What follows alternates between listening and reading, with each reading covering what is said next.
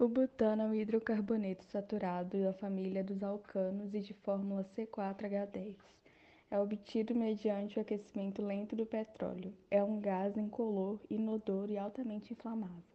Existe sob duas formas isômeras, o butano, o N-butano e o isobutano, ou 2-metilpropano. A inalação do butano pode causar euforia, sonolência, narcose, asfixia, arritmia cardíaca, flutuações na pressão sanguínea e perda da memória temporária, quando abusadas diretamente de um recipiente altamente pressurizado e podem resultar em morte por asfixia e fibrilação ventricular.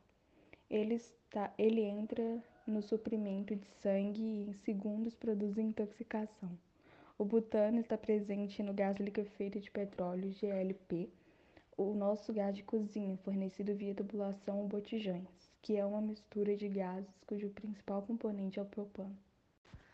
O etanol, C2H6O, também chamado álcool etílico e na linguagem corrente simplesmente álcool, é uma substância orgânica obtida da fermentação de açúcares, hidratação do etileno ou redução de acetaldeído, encontrada em bebidas como cerveja, vinho e aguardente, bem como na indústria de perfumaria.